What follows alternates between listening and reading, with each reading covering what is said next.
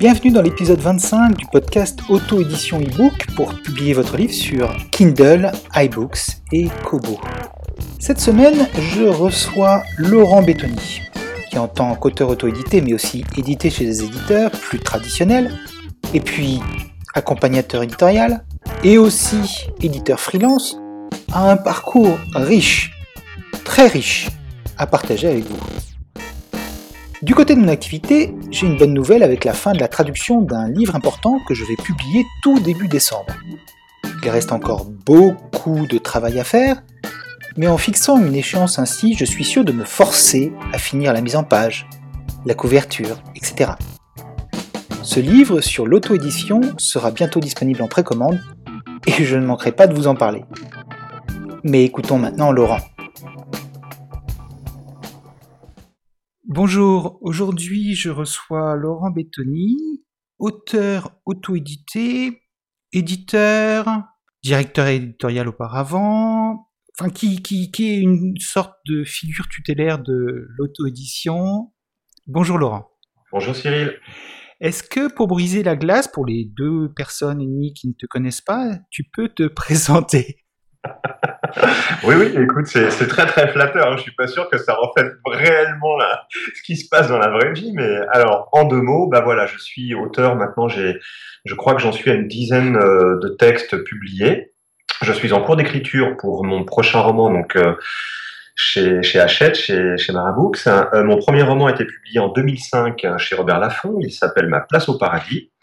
et je me suis également auto-publié, j'ai également auto-publié deux romans euh, début 2012, en février 2012, euh, qui, qui, qui m'ont ramené, suite à leur succès, qui, qui m'ont ramené doucement dans l'édition traditionnelle. Donc aujourd'hui, finalement, je suis un auteur euh, bah, à la fois publié dans l'édition traditionnelle et euh, en indépendant. Et je, je, pousse la schizophrénie jusqu'au bout, c'est-à-dire que je suis également éditeur. Pendant deux ans, j'ai été directeur éditorial chez un éditeur tout à fait traditionnel. Euh, Aujourd'hui, à l'heure où je vous parle, je suis éditeur pour une maison d'édition du groupe Hachette. Euh, et je fais également des chroniques littéraires. Donc là, on peut dire que j'ai une vision euh, vraiment euh, d'ensemble du, du, monde éditorial, des mondes éditoriaux. Voilà, euh, le monde traditionnel et le monde indé. Oui, c'est ça qui est génial, c'est que c'est une vision à 360 degrés et que euh, bah, toi, tu saisis toutes les opportunités pour travailler dans l'édition au sens large. Donc. Euh... Oui, parce que ce qui m'intéresse, c'est le livre, tu vois, c'est le, le contenu peu importe que ce soit via un éditeur traditionnel, via euh, l'édition indé, via les plateformes de téléchargement. Ce qui m'intéresse le plus, moi, c'est les auteurs et ce qu'ils ont à nous raconter leurs livres. Voilà. Donc, quel que soit le support, euh, je fais pas de, je fais pas de distinction. C'est vraiment le contenu, c'est le fond qui compte le plus pour moi. Oui, donc ça, déjà, ça révèle d'une première évolution qui était, qui est que auparavant, on a une sorte de guéguerre. Euh entre euh, l'édition numérique et l'édition papier, et que cette guéguerre, elle est un petit, bon, pas complètement non plus, hein, elle est un petit peu en train de disparaître. Complètement, mais je, j'ai, tout le temps trouvé ça fratricide en fait. J'étais très gêné au début quand j'ai commencé à, être connu dans le dans le monde euh, des indés. Ça m'embêtait qu'on veuille en quelque sorte euh, me faire opposer l'édition traditionnelle à l'édition indé. Je suis peut-être tombé dans ce travers-là au départ, quoique euh, j'en suis pas tellement convaincu non plus. Mais je trouve ça de toute façon idiot, euh, fratricide. Il faut pas opposer les deux systèmes. Euh, chacun a ses limites et ses inconvénients et ses avantages. Le principal, c'est que l'auteur, lui, fasse toujours ce qu'il a envie de faire et que par n'importe quel moyen, il puisse rencontrer et trouver son lectorat. Alors, si c'est des gens qui trouvent leur lectorat grâce à l'édition traditionnelle, tant mieux, mais c'est pas la majorité. Hein. Voilà, moi c'est, si tu veux, c'est le plus gros reproche que j'aurais à faire à l'édition traditionnelle, c'est que c'est quand même pour, ben pour des happy few quoi. C'est pas un système qui est fait pour que la majorité des auteurs rencontrent leur lectorat. Voilà. Alors euh, c'est pas volontaire évidemment. Hein. Euh, un éditeur c'est aussi quelqu'un, et là pour le coup je peux t'en parler puisque je fais ce qui est là maintenant depuis aussi suffisamment longtemps. Un éditeur c'est quelqu'un qui se réjouit quand il vend beaucoup de livres. Évidemment c'est son métier, mais le système de l'édition traditionnelle tel qu'il est conçu, en tout cas aujourd'hui, n'est pas fait pour la majorité des auteurs. Voilà, c'est-à-dire ce sont les gros best-sellers, les gros vendeurs qui s'en sortent, et les autres, les auteurs lambda, ben euh, c'est vraiment très très très difficile pour eux de toucher leur lectorat. Dans l'édition indé, euh, ben, je dirais que c'est le contraire, c'est-à-dire que l'édition indé pour l'instant n'attire pas d'auteurs majeurs. Là, je te parle de la France, hein, parce qu'aux États-Unis, en Angleterre évidemment, euh, qui ont toujours 10 ans d'avance sur nous, c'est complètement différent. Euh, Dieu sait que je les admire pas forcément dans tout, hein, mais faut au moins reconnaître qu'ils sentent un peu les choses et qu'ils vivent avec leur temps, ces gens-là, voilà, par rapport à nous. Euh, en France, en tout cas, l'auto-édition pour l'instant n'attire pas de gros auteurs, de grands auteurs, euh, et bah, je dirais que ça permet à des, à, des, à des auteurs qui passent entre les mailles du filet de l'édition traditionnelle de rencontrer leur lectorat, voilà. Et en ce sens, euh, ça mérite d'être respecté et ça mérite qu'on s'y intéresse. Toi, tu as, avais travaillé jusqu'à il y a peu de temps pour les éditions La Bourdonnais et justement, quand tu étais aux éditions La Bourdonnais, tu facilitais ce passage entre les deux, euh, les deux univers. Exactement. Alors c'est pour ça que j'avais été recruté, entre guillemets, sollicité par les éditions La Bourdonnais, mais c'est aussi ce qui a provoqué mon licenciement, entre guillemets, si tu veux. C'est-à-dire qu'au départ, euh, j'ai apporté chez La Bourdonnais en deux ans 25 auteurs, pour la plupart issus euh, de l'auto-édition. Euh, et donc c'était magnifique, en tout cas pendant deux ans, ça avait l'air d'être magnifique pour euh, les responsables de cette maison d'édition, puisque ça a permis de créer, de développer une ligne éditoriale qui est celle qu'elle est aujourd'hui, qui est magnifique. Moi j'en suis fier, je crois que les auteurs sont extrêmement fiers de publier là où ils sont et que leurs livres sont absolument superbes. mais à un moment donné, euh, cette maison d'édition-là a trouvé euh, que la connotation édition indépendante était trop forte et que ça pourrait nuire à son image en librairie. Ce qui, à mon sens, n'est pas vrai du tout. Au contraire, je pense que les libraires, comme les éditeurs, sont des gens qui ont besoin de vendre des livres, hein, c'est ce qui les fait vivre, mmh. euh, et que si on peut amener une notoriété, si on peut rassurer un libraire en lui disant, bah, regardez, cet auteur-là, c'est quelqu'un qui marchait déjà très bien en autopublication, c'est quelqu'un qui a déjà derrière lui une communauté de lecteurs euh, en numérique qui va probablement suivre en papier. Tout ça, ça crée des synergies en fait, et moi je crois que l'autopublication et l'édition numérique, ça peut être un gros gros avantage pour l'édition traditionnelle et l'édition papier. Bon, je ne le fais plus chez la Bourdonnais, qui a trouvé que finalement euh, l'idée n'était pas bonne, voire qu'elle était nuisible, mais je pense que là, ça va à contresens total de ce que font les éditeurs traditionnels maintenant. Et moi, je peux te jurer que là où je suis, je travaille pour une maison d'édition du groupe Hachette actuellement, comme éditeur freelance, ben, je peux te jurer que les gros éditeurs, Michel Lafon était le premier, regardent alors très très scrupuleusement et très méticuleusement ce qui se passe du côté des auteurs indés, et qu'ils n'hésitent pas, eux, à contacter les auteurs prometteurs, les auteurs de demain, pour leur proposer des choses. Hein, donc je crois que là, on en est vraiment euh, euh, là actuellement, c'est-à-dire que contrairement au message qui était véhiculé au départ de la part des auteurs traditionnels, de la part des chroniqueurs professionnels, de la part des libraires, ces professionnels de l'édition ont bien compris que s'ils ne prenaient pas le train en marche, ça allait leur être fatal, et se sont mis à regarder objectivement ce qui se passait du côté des indés. Et ils ont vu que, évidemment, tout n'est pas bon à prendre, mais c'est comme dans l'édition traditionnelle. Je veux dire, tous les auteurs, tous les livres ne vont pas toucher forcément tout le monde. Mais en tout cas, ces professionnels de l'édition ont vu que du côté des indés, sur les plateformes de téléchargement, il y avait des choses qui se passaient. Il y avait des auteurs euh, en herbe, euh, des auteurs prometteurs ou, ou, déjà aguerris qui étaient passés entre leurs mailles à eux bah, tout simplement parce que tu peux pas tout lire quand tu reçois 5000 manuscrits par an. C'est mmh. Moi, je l'ai fait pendant deux ans chez la Bourdonnais. Évidemment qu'on perd des textes. Évidemment, tu peux pas tout faire. Donc, tant mieux que des auteurs qui passent entre les mailles du fidèle de l'édition traditionnelle puissent se révéler au grand jour et à leur lectorat via les circuits de l'auto-édition, quitte à revenir ensuite euh, dans l'édition traditionnelle, pourquoi pas, mais au moins, là où ça a déplacé le curseur de décision, c'est que c'est l'auteur qui décide. C'est l'auteur qui décide si oui ou non il va aller signer chez un éditeur traditionnel qui l'a peut-être laissé filer au départ parce qu'il n'a pas pu lire son manuscrit, ou s'il préfère lui continuer à travailler tout seul, en solitaire. Mais ça, ça suppose une énergie et des compétences que tous n'ont pas forcément. Laurent, je crois que cet entretien va être dans un sens que je vais te laisser parler parce que je bois tes paroles. Bah, euh, pardon, je, je, suis désolé. non, non, non pas, non, pas que tu parles beaucoup, mais tu dis des choses qui sont euh, tellement... Euh, voilà, tu, tu, tu, dis des choses qui sont à la fois vraies et fines. Donc euh, c'est très plaisant de t'écouter euh, raconter ça et voir ça en plus avec, avec un œil comme ça justement euh, dedans, mais un petit peu avec du recul. J'essaie d'être dépassionné, voilà. je reste objectif. oui, je l'ai dit à quelques reprises dans les différents entretiens que j'ai eu précédemment. C'est vrai qu'on on a cette petite tendance qui est d'utiliser l'auto-édition sur les plateformes numériques comme une junior league, une classe amateur de l'édition traditionnelle, et que on voit des éditeurs qui tout à coup se, non pas se réveillent, mais se disent hum, quand même dans les auto-édités, auto-publiés, indépendants. Après, on parlera de la nuance entre les trois. Euh, il y a des gens qui sont intéressants, qu'on n'a pas vus jusqu'à présent. Il faut qu'on aille les voir.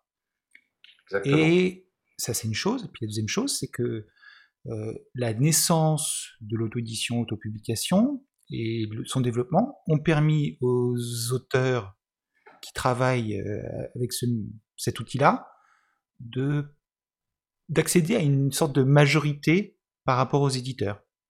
Ils sont un peu plus responsables, ils sont un peu plus indépendants, euh, mais ça ne veut pas dire qu'ils n'ont pas besoin des éditeurs traditionnels.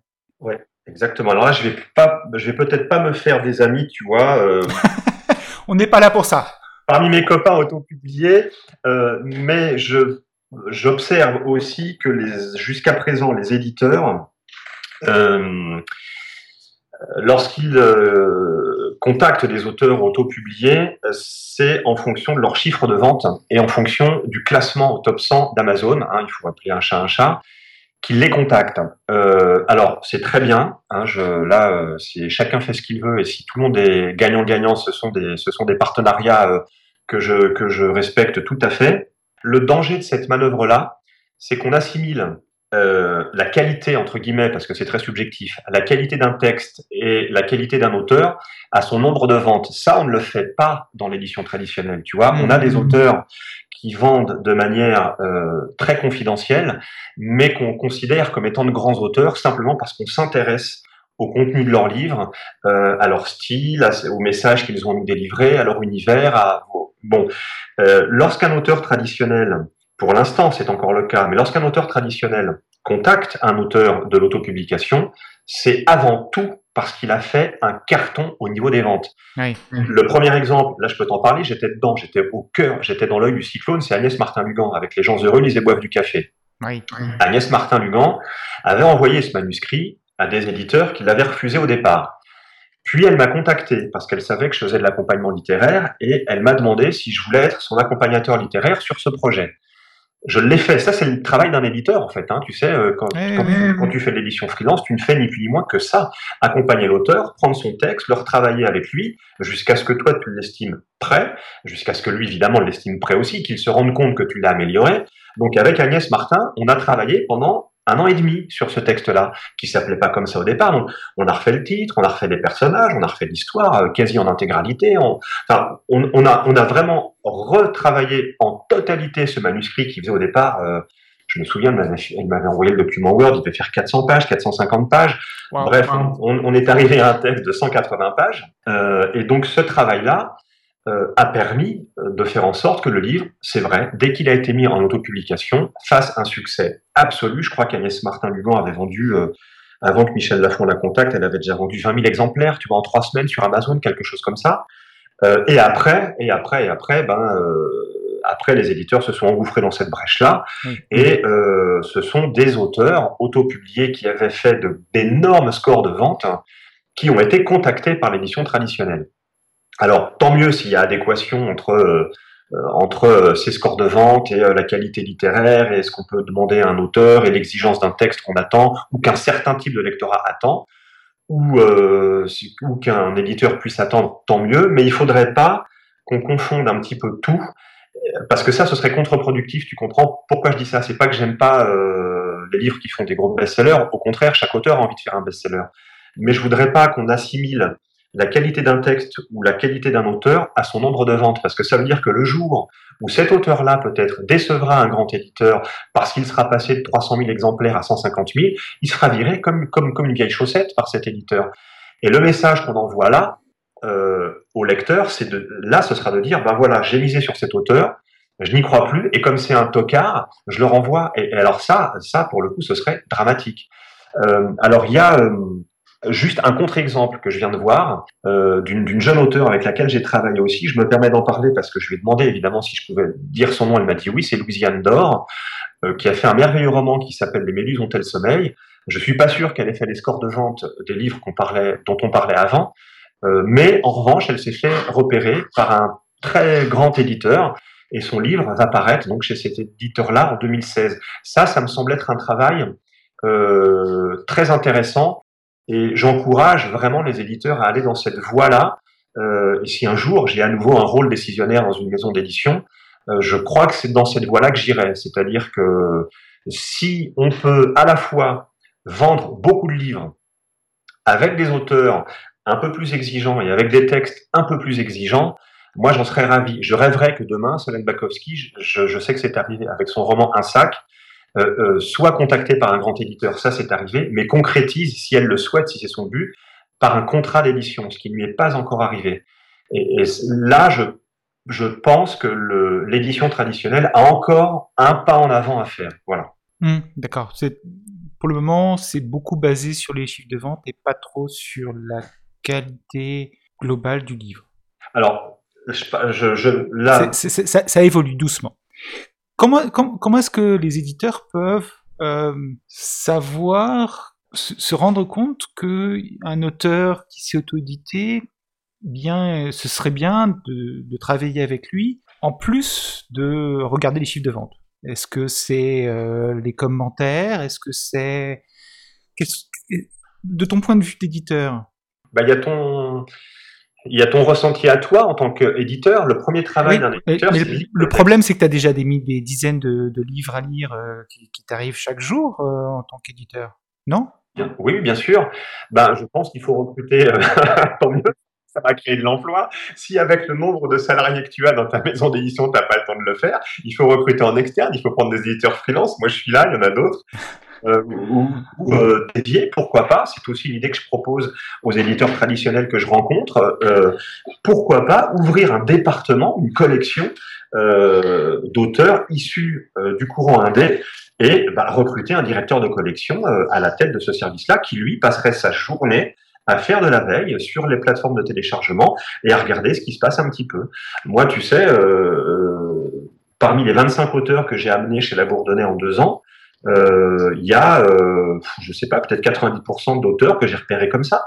Je passais mes journées, je passais mes journées sur Internet à regarder ce qui se passait, à lire des extraits ou des textes que ces auteurs euh, mettaient à disposition des lecteurs, et c'est comme ça que euh, j'ai fait mes choix en fait. D'accord. Je regardais pas forcément le nombre de ventes, je regardais pas forcément. Alors les commentaires, après, c'est difficile parce que tu sais, c'est comme significatif à partir d'un certain nombre de commentaires. On sait bien que quand tu as 5 à 10 commentaires, c'est les copains et la famille qui te les mettent. Donc voilà, c'est pas non plus forcément significatif. Mais pour en revenir à ce qu'on disait tout à l'heure, je critique pas les textes qui ont été signés chez de grands éditeurs. Hein. Tu sais, c'est mes copains et mes copines, ces auteurs issus du courant indé, qui sont maintenant chez des grands auteurs. Donc je vais pas dire qu'ils écrivent mal, euh, mais je, ce, que, ce que je dis, c'est que je mets en garde les grands éditeurs. Oui, d'aller chercher uniquement la poule aux œufs d'or. Euh, ou... Mais même pour ces auteurs-là, ça peut être dramatique, parce que le jour au moins, ils se font virer comme des chiens. Donc ça, il faut aussi avoir ça en tête, quoi. Et c'est super dur ensuite à vivre. on va revenir un petit peu sur ton travail d'auteur. Euh, tu as commencé par des romans qui étaient complètement séparés les uns des autres. Et quand, au moment où tu es rentré à la Bourdonnais, tu t'es mis au feuilletonnant. Est-ce que c'est à ce moment-là ou est-ce que c'est un petit peu avant que tu t'es mis au feuilletonnant C'est à ce moment-là, c'était vraiment une création pour l'édition La Bourdonnais. En fait, euh, les éditions euh, La Bourdonnais m'avaient contacté au cours d'une soirée euh, euh, qui remettait le prix du livre numérique. C'était la première édition de ce, de ce prix-là. le premier, le premier vrai prix du livre numérique, qui n'est pas celui de l'auto-édition Amazon 2015. Non, non, c'est ça. Non, non, du tout, du tout. Et euh, la maison d'édition m'avait dit, écoutez, c'est formidable, on voit que vous êtes... Euh, mais tu vois, c'était toujours pour les, pour les mêmes raisons. On voit que vous êtes en tête des ventes avec Écran Total depuis longtemps. Ah, d'accord. Qu'est-ce que vous voudriez pas euh, Est-ce que vous voudriez pas écrire pour nous au départ, machin truc, faire un texte, un roman, ce que vous voulez Bon, et à l'époque, cette maison d'édition-là était pure player, donc numérique only. et je m'étais dit, euh, bah, il va falloir, si j'accepte, alors au début j'avais dit non parce que j'étais vraiment blindé, et puis du coup comme j'avais fait des succès euh, et que j'étais de nouveau en contact avec l'édition traditionnelle, ben, j'avais des manuscrits à rendre pour l'édition traditionnelle, donc j'avais pas forcément le temps d'écrire pour la Bourdonnais, et je me suis dit en plus numérique only, il faut quand même vraiment faire euh, le texte adapté à ce support de lecture, tu vois, et, et donc Bon, j'avais pas le temps de réfléchir, donc je, n'avais pas relancé. Euh, le directeur de la maison d'édition, lui, m'a relancé plein de fois. Euh, puis un jour, j'en ai eu marre, je dis bon bah ok, je vais réfléchir à un projet et euh, je vous rappelle et je vous dis ça. Et je me suis dit quel est le propre de la lecture en numérique, c'est que on peut peut-être, lorsqu'on lit sur un téléphone ou sur une liseuse, voire une tablette, on peut lire en mobilité. Et donc je m'étais dit bah voilà, il va falloir que tu inventes, mon petit père, une forme de récit que les lecteurs vont pouvoir lire en mobilité sur leur téléphone, sur leur liseuse, etc. Et le temps de trajet moyen, si tu veux, quand on est dans les transports en commun, c'est 20 minutes. Donc je m'étais dit, euh, en plus, la contrainte, c'est qu'il va falloir donc faire des récits courts, que les gens pourront lire en 15-20 minutes, mais qui tiendront la route quand même. Bon, le format de la nouvelle, 15-20 minutes, ça me plaisait pas trop, puis ça, laisse, ça, ça restait des choses très très disparates quand même. Et comme je suis un grand amateur de séries télé, je me suis dit, bah écoute, on va associer les deux, on va faire des séries littéraires qui sont gaulées comme des séries télé. Mhm. Et donc j'étais reparti à relancer la mode du feuilleton, euh, des grands feuilletonistes du 19e siècle qu'on a eu en France. C'est à peu près le seul moment où les auteurs ont eu euh, vraiment beaucoup de liberté euh, dans la production et ont créé beaucoup de choses. Hein. Exactement. Et je trouve que, ça, que la contrainte, en fait, développe la créativité à un point qu'on imagine euh, et, je, je, milite vraiment pour ça, hein. c'est-à-dire que c'est aussi ce que j'enseigne aux auteurs qui me sollicitent comme accompagnateur. Je leur dis construisez d'abord, et vous verrez, ça vous paraît chiant au départ de construire votre histoire, parce que en France, il y a cette légende qui prétend que l'auteur, il est touché par l'inspiration divine, il se met devant sa feuille blanche avec son encrier, sa plume, et que Dieu lui parle et qu'il y pond mille pages. Non, c'est pas vrai. Une histoire, ça se construit, il y, a des, schémas, il y a, des, choses extrêmement rigoureuses à faire. Ça paraît chiant comme ça parce que c'est pas dans la culture française, mais plus on a de contraintes formelles, plus l'imagination prend le relais ensuite et c'est là qu'on produit les meilleures choses.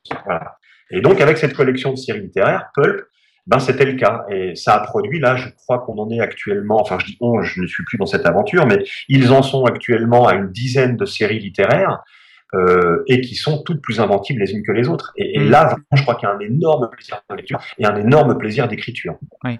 C'est des séries qui se construisent avec des saisons et avec des épisodes à l'intérieur des saisons. Vraiment comme une série télévision. Exactement, c'est qu'elle est comme une série télé, c'est-à-dire que chaque série doit contenir au moins, idéalement, trois saisons.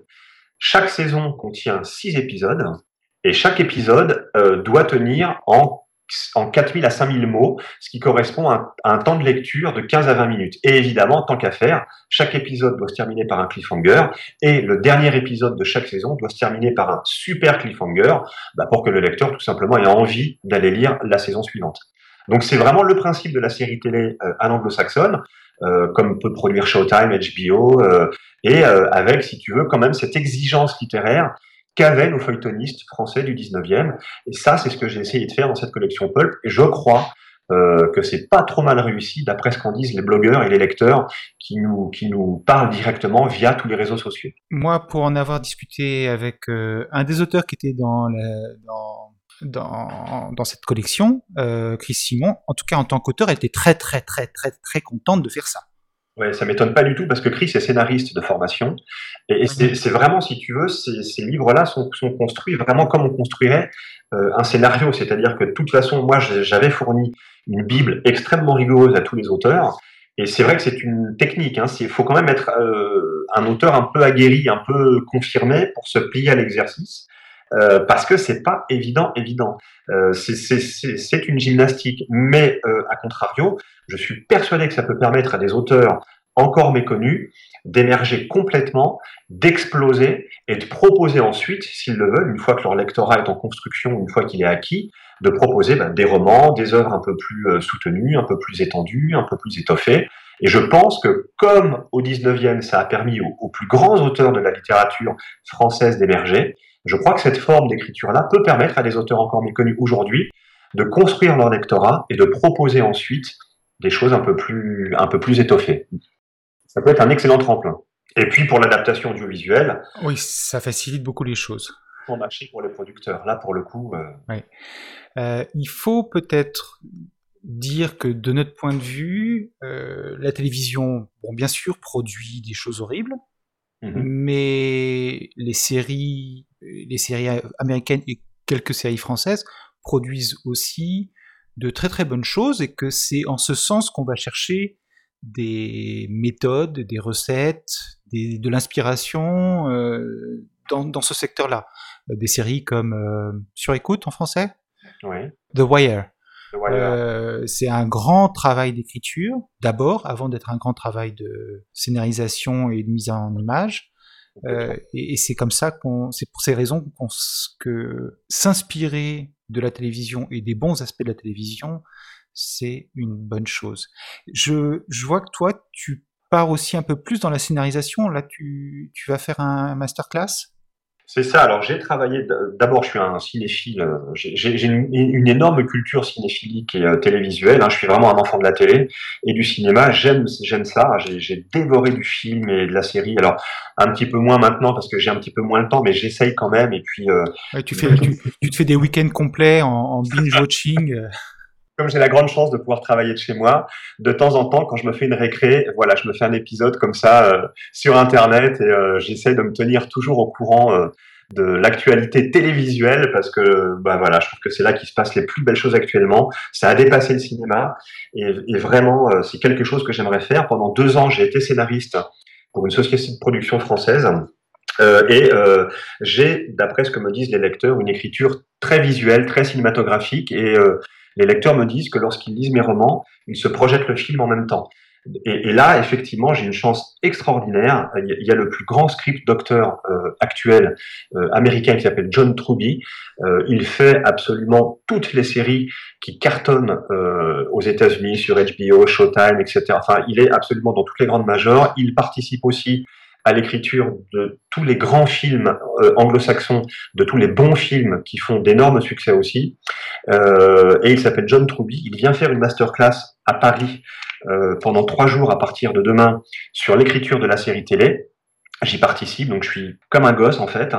Et, euh, et, fin janvier, il revient pour une semaine entière sur l'écriture fictionnelle cette fois-ci euh, et euh, l'écriture cinématographique. Et j'y participe également, donc c'est juste Noël avant l'heure pour moi, parce que évidemment, il, faut absolument maîtriser toutes les techniques de l'écriture de fiction si tu veux faire des choses qui se tiennent, que ce soit sur des one-shots, que ce soit sur des séries, que ce soit... Il faut qu'on arrive à comprendre en France que l'écriture c'est un métier, qu'on ne peut pas écrire un livre en partant de rien. Les auteurs qui disent ça, c'est pas vrai, c'est des menteurs, parce qu'ils trouvent que ça fait bien de dire qu'ils partent. J'en entends dire, alors moi je pars d'une phrase. Oui, ce sont, ce sont des dieux vivants.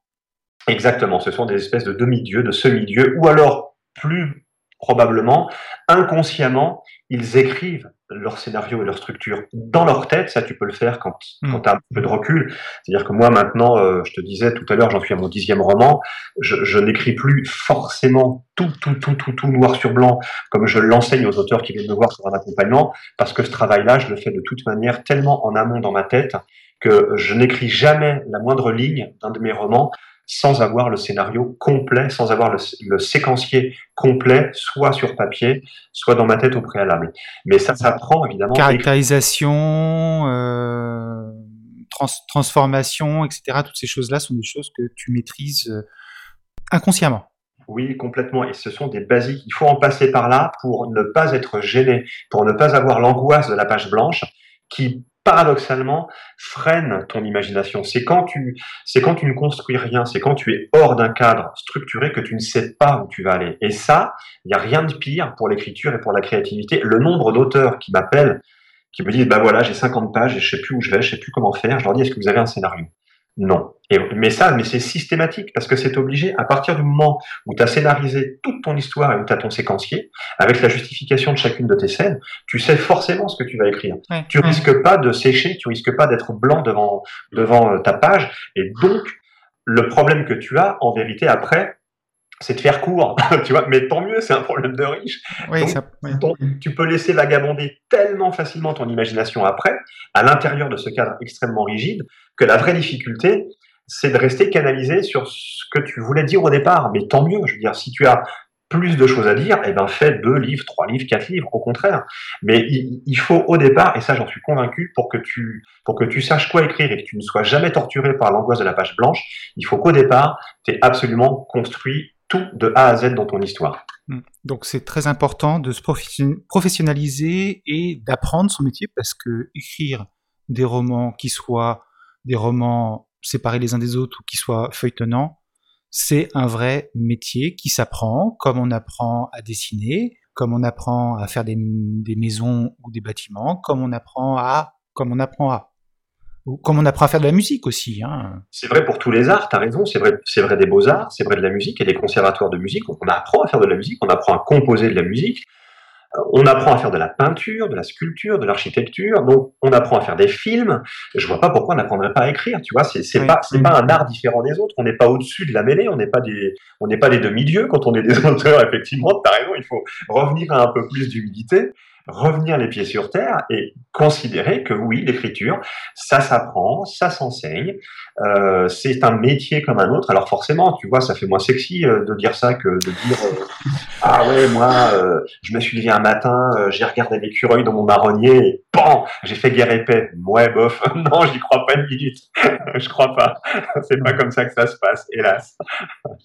On va revenir avant de finir euh, sur euh, l'auto-édition, l'auto-publication d'édition en indépendant, euh, je ne sais jamais lequel des trois prendre. je préfère un des. Est-ce que tu vois des dangers pour des auteurs indépendants ou des éditeurs indépendants qui sont à venir dans les pourquoi pas un petit peu d'actualité dans les mois ou dans les années qui viennent? Est-ce qu'il y a des, choses dont il faut se méfier? Des dangers, je ne crois pas. Le seul danger, tu sais, pour moi, alors je vais encore me faire huer, hein, mais euh, mais c'est euh, l'amateurisme en fait. Alors j'ai rien contre, mais voilà, simplement, j'aime pas tellement l'amateurisme. Alors libre à, ceux qui veulent en faire euh, d'en faire, si tu veux, mais un auteur qui veut vraiment rencontrer un lectorat, puis euh, essayer de pérenniser une sorte de relation entre son lectorat et lui, un auteur qui veut produire une œuvre en fait, et qui croirait que parce qu'il est indé, peut faire du bricolage et peut présenter des livres sans réelle couverture, euh, de fautes d'orthographe, mal construits comme on disait, euh, qui donnent pas envie d'aller au bout. Alors ça, pour moi, c'est le principal écueil. Le danger pour des auteurs indés dans les mois à venir, ce serait de, de ne pas se professionnaliser. Euh, mais je crois qu'on assiste au contraire c'est-à-dire que, euh, tu sais, moi, quand j'ai démarré début 2012, je m'étais dit, je vais créer un label parce que c'est le seul moyen, d'abord, pour fédérer d'autres auteurs autour de moi et autour de ce mouvement de l'indépendance. Et c'est ça qui nous fera grandir ensemble. Il faut, à un moment donné, un fédérateur. Euh, tu vois, dans le, dans le cinéma, par exemple, euh, Robert Redford, qui pourtant est issu, lui, des grandes majors et du cinéma traditionnel, il a créé ce festival de Sundance du film indépendant, du cinéma indépendant, et c'est ce qui produit à mon sens, aujourd'hui, les meilleurs films au monde et le plus beau cinéma qu'on puisse voir aujourd'hui. Tous les grands films, à mon avis, qui comptent, tous les grands films majeurs sont issus du festival de Sundance. Dans la musique, le meilleur son vient de tous les labels indés qui se sont créés ces dernières années. Je pense qu'il faut l'équivalent de ça euh, dans le courant indé littéraire. Alors moi, j'ai pas eu le temps de le faire euh, début 2012 parce que j'ai été rattrapé, comme je te le disais, par l'édition Tradi, et puis après, j'ai plus eu le temps. Euh, exactement. Audrey Alouette le fait avec son label Bad Wolf, en fantasy et thriller. Elle a monté un label. Hein. alors elle, Audrey, c'est pareil. Elle vient de l'édition traditionnelle, de la BD traditionnelle. Elle a monté son label indé Bad Wolf, qui a aujourd'hui actuellement trois romans au compteur déjà, donc c'est pas rien. Euh, elle vient de monter le label, je crois, cet été, euh, juillet, quelque chose comme ça. Et je crois, alors si j'ai le temps de le faire, moi maintenant, comme j'ai un petit peu de temps devant moi, je t'avouerai que l'idée me trompe dans la tête. Euh, je, je pense que l'heure est, pour les indés, à s'unir. Alors, on pourrait se dire que être indépendant, c'est peut-être antinomique de s'unir. Ben non, ben justement. non, justement, c'est la, la, possibilité de faire beaucoup plus de rencontres aussi. Voilà, exactement. C'est dans l'union qui est la force de toute manière. Et puis, euh, je rêve de créer un réel courant artistique, comme il y avait avant. Tu sais, on peut encore récemment parler de la Beat Generation. Bah, les mecs se parlaient entre eux, c'était aussi transdiscipline, c'est-à-dire que les auteurs rencontraient des sculpteurs, des peintres, des comédiens, des réalisateurs. Il y avait une sorte d'échange d'idées, de courant artistique euh, qu'il faudrait, à mon sens, recréer. Et ça, ça redonnerait la main et le pouvoir, entre guillemets, aux artistes. C'est-à-dire qu'on ne dépendrait plus forcément des majors avec lesquels on travaille. On en dépendrait un petit peu si on finit par être signé chez elles ou si on finit par établir des synergies avec, mais rien que le fait de se fédérer, de se réunir entre artistes, entre auteurs, pour créer un réel courant artistique, un réel courant de pensée, pourquoi pas, euh, bah, ça créerait, à mon avis, des belles choses. Et euh, je, pense que l'avenir est à ça. Et le danger pour les auteurs indés qui arriveraient dans les mois euh, là, maintenant, à venir, ce serait de ne pas faire ça. Ce serait de ne pas se fédérer, ce serait de continuer à agir en franc-tireur, parce que ça, je pense que ça va euh, conduire à la mort du, courant indé, avant qu'il soit réellement né. C'est un appel au, rassemblement. Je pense qu'on peut, on peut finir là-dessus. Ça paraît pas mal comme programme. euh, je, rappelle quand même que tu étais quand même aussi impliqué pendant le Salon du Livre 2015 euh, dans le mouvement euh, Pas d'auteur, pas de livre. Exactement, ouais, ouais, ouais. Oui, parce que tu vois, on, on parlait tout à l'heure des limites de l'édition traditionnelle. Eh ben, une des principales, c'est celle-ci, hein, c'est-à-dire que quand, voilà, quand un auteur ne touche que 8% du prix hors taxe du livre qu'il a créé et qui donc va générer tout le business du livre autour, c'est quand même juste un petit peu dur. Quoi. Voilà, c'est juste un petit peu dur. Alors je critique pas après les autres corporations, je comprends qu'un libraire doit vivre aussi, mais tu vois, lui par exemple, euh, ben, euh, un éditeur lui fait classiquement 40% de remise, le diffuseur lui il prend, il touche 20%, il fait, ah, tu vois, tout le monde finalement a plus que le créateur de l'œuvre. Ça, quelque part, philosophiquement, ça me gêne. Voilà. Donc j'ai participé à cette manifestation parce que c'est dur, c'est dur, dur, dur pour un auteur de ne toucher que 8% du prix hors taxe de son livre. Alors je sais bien que les éditeurs ont des structures, des, des employés à payer, voilà, tout ça coûte de l'argent. Mais voilà, il faut réfléchir à, il faut peut-être réfléchir à un nouveau système qui serait euh, plus équitable pour tout le monde et surtout pour l'auteur. Bon. Merci beaucoup, euh, Laurent. Est-ce que tu as une actualité, une sortie en ce moment où tu es uniquement dans l'écriture euh, et dans l'édition? Alors, je suis uniquement dans l'écriture pour l'instant. Je dois remettre euh, ma mésaventure avec la Bourdonnais m'a fait prendre beaucoup de retard dans, le, dans la remise du manuscrit pour Hachette, pour euh, Marabouts. Je, je, devais remettre mon manuscrit fin octobre. Il y a du retard, donc je vais remettre mon manuscrit en fin d'année ou début, début 2016 pour une parution, bah donc du coup maintenant courant 2016. Alors je ne sais pas si ce sera au cours du premier semestre ou au cours du second semestre, euh, mais voilà, je, me consacre pour l'instant à la finalisation de ce manuscrit qui est bien parti. Hein, J'en suis déjà à 200 pages, tu vois. Donc euh, voilà, je, il pas, euh, je n'ai pas rien, mais je, je, je, me consacre dans un premier temps euh, à l'écriture de celui-ci, puis à sa parution, puis bien sûr en attendant, je continue de porter des textes en avant, je continue à faire mon métier d'éditeur en freelance pour l'instant pour le groupe Hachette et bon, tu, tu, tu, continues l'accompagnement littéraire aussi, c'est-à-dire un peu plus détaché d'un éditeur? Complètement, je, je, je continue euh, l'accompagnement littéraire, c'est-à-dire que tous les auteurs sont les, sont les bienvenus, tous les gens qui ont besoin d'un accompagnement, euh, quel qu'il soit d'ailleurs, hein, tu sais, j'avais plusieurs euh, niveaux de prestations. Alors, ça peut être l'accompagnement complet comme j'ai fait avec Agnès Martin, ça peut être juste l'expertise de manuscrit comme j'ai fait avec Louisiane d'Or, ça peut être la correction de texte, enfin vraiment tout, tout, tout, tout, tout. Voilà, donc j'ai un site pour ça, un site d'accompagnement littéraire. Oui, je renverrai les gens vers tes différents sites. donc c'est Laurent Bétoni, accompagnement littéraire tout simplement. Et voilà, j'accueille tout le monde avec plaisir. Bon, bah écoute, merci euh, pour ton accueil, merci pour cet entretien. Ah, merci à toi, je suis désolé d'avoir été aussi long. Je, voilà, je... Euh, non, t'as pas été long. Ah, tu sais, euh, là, on est à, je sais pas, 38 minutes. si je me restreignais pas, et, on pourrait partir sur une heure et demie de, de podcast. voilà, bah, écoute, merci, puis j'espère à bientôt. Bah, merci, à très bientôt.